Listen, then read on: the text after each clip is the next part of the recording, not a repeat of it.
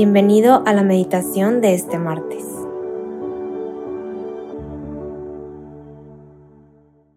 En el nombre del Padre, del Hijo y del Espíritu Santo. Amén. Ven Espíritu Santo, llena los corazones de tus fieles y enciende en ellos el fuego de tu amor.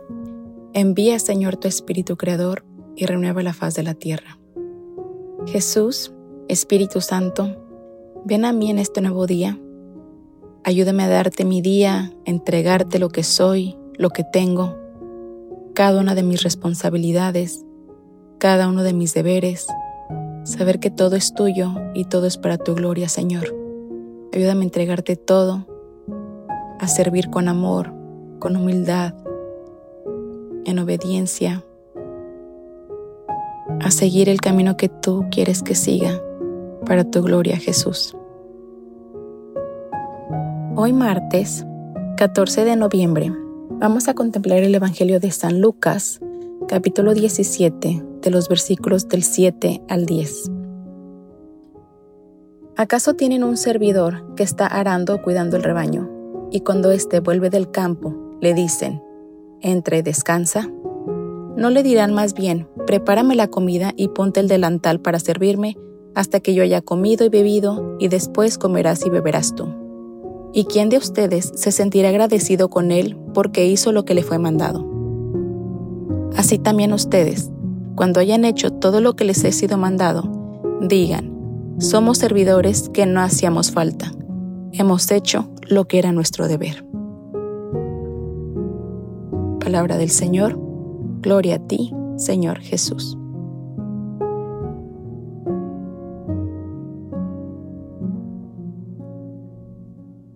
El día de hoy me, gustaría comenzar este Evangelio pensando en esas ocasiones que yo creo que todos hemos tenido.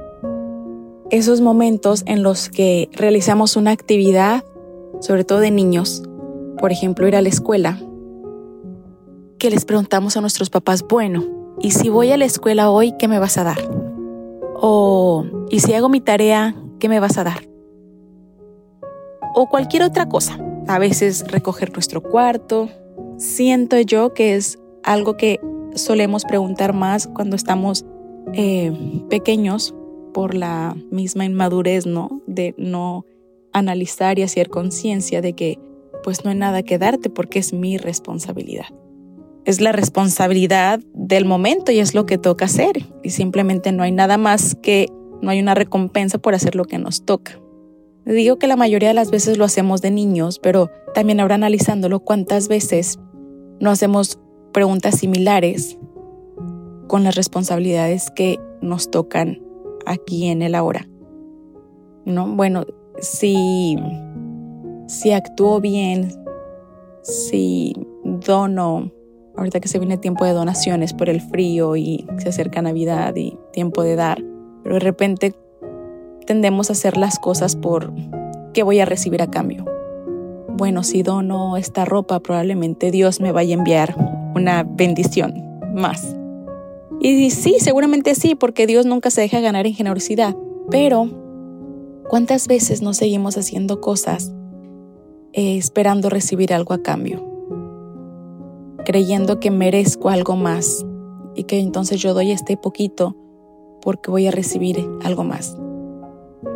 Creo que el Evangelio es muy claro al, hacernos saber, con el ejemplo del siervo, que hay cosas, sobre todo cuando estamos trabajando para el reino, que no deberíamos esperar ninguna recompensa, porque es para lo que estamos llamados a hacer. No es necesario ni siquiera pensar en qué voy a recibir o si hago esto, qué voy a tener a cambio, porque se convierte en nuestra responsabilidad también servir y amar todos los días. Siento que de alguna forma el Evangelio pudiera parecer duro, ¿no? Como una forma en la que Jesús podía hablar de repente como siendo más firme, más estricto, eh, como haciéndole saber a la población de que es lo que nos toca hacer. Y, y realmente tenemos, estamos teniendo la oportunidad de ser un siervo, pudiéramos ni siquiera tener esa, esa ventaja de ser un siervo y atender a un amo. Pudiéramos estar desempeñándonos en cualquier otra cosa, pero tenemos la oportunidad y la gracia y la fortuna de hacerlo. Entonces lo hago con todo el amor y con todo el servicio sin esperar algo a cambio, porque en sí no nos necesita. Y entonces Dios es tan perfecto que no nos necesita. Esa es la realidad, Él no nos necesita. Pero a veces nosotros somos tan egoístas que creemos que le estamos haciendo un favor. Que le estamos haciendo un favor en amar al otro, en servir al otro, en ofrecer mis talentos al otro. Y no es así. En sí Dios no nos necesita, pero nos ha amado tanto que nos lo quiere dar todo, simplemente. Nos lo quiere dar todo nos quiere tener ahí, cerca de Él, acompañándolo, porque sabe que, a través de estas obras llegamos a estar con Él y porque Él nos ha prometido preparar esa morada para cuando eh, subamos al cielo podamos estar acompañándolo al lado de su Padre. Pero hasta que no entendamos que es un privilegio servir a los demás, que no es un favor el que hago al hacer lo que estoy llamado a hacer, hacer el bien, cuando comprendamos que es nuestra responsabilidad conocer nuestros talentos y ponerlos a trabajar, cuando nos quede claro que no podemos esconder lo que somos y que es nuestro deber compartirlo porque nos ha sido dado y de la misma forma lo debemos ofrecer, entonces creo yo que es cuando podemos transformar no solo el mundo que nos rodea, sino toda una cultura enfocada a amar y hacer el bien,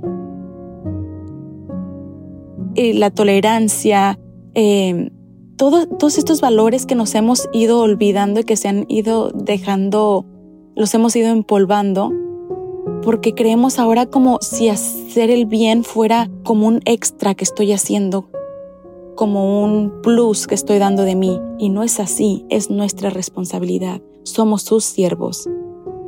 Y hemos venido para cumplir nuestra labor como siervos, que como lo he dicho muchas veces y muy claro, es, es amar y servir. Entonces hoy me gustaría que pudiéramos analizar cuáles son esas actividades que llevo a cabo y que creo y siento que le estoy haciendo el favor, no solo a Dios, pero a alguien más analizar y hacer conciencia donde me siento algunas veces hasta superior, pensando que le estoy haciendo un favorcito a alguien que no tendría la necesidad.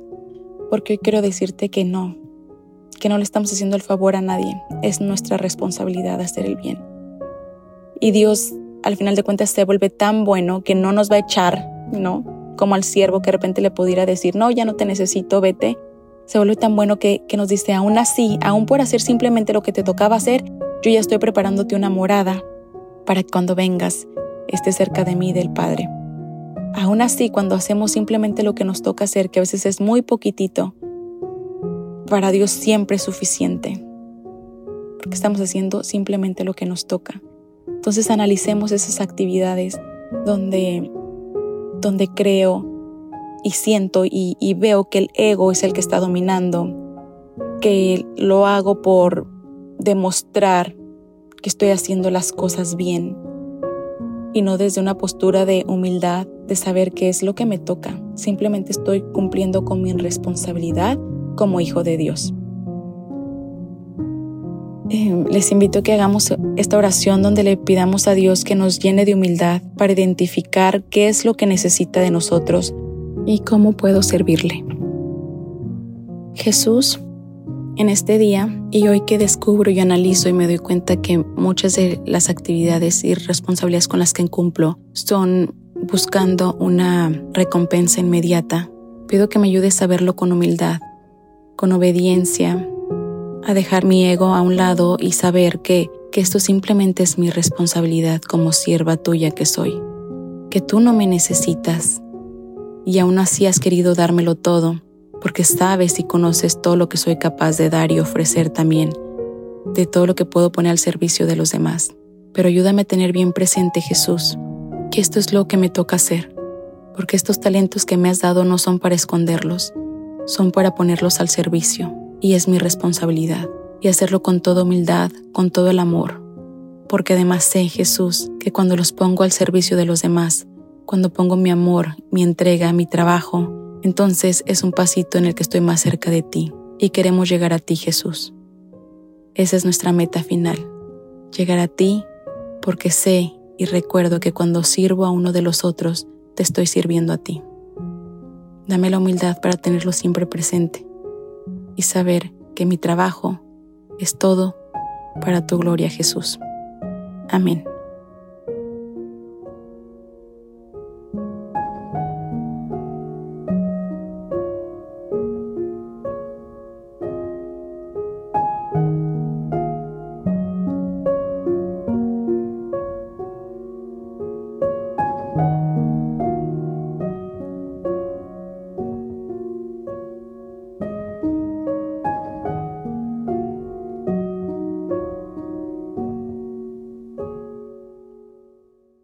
Te damos gracias, Señor, por todos tus beneficios.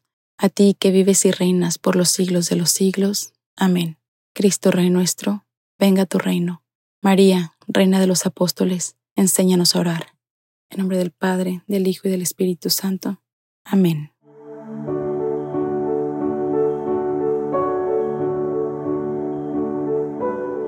Te invitamos a quedarte dialogando con Dios y seguir en oración. Nos escuchamos mañana.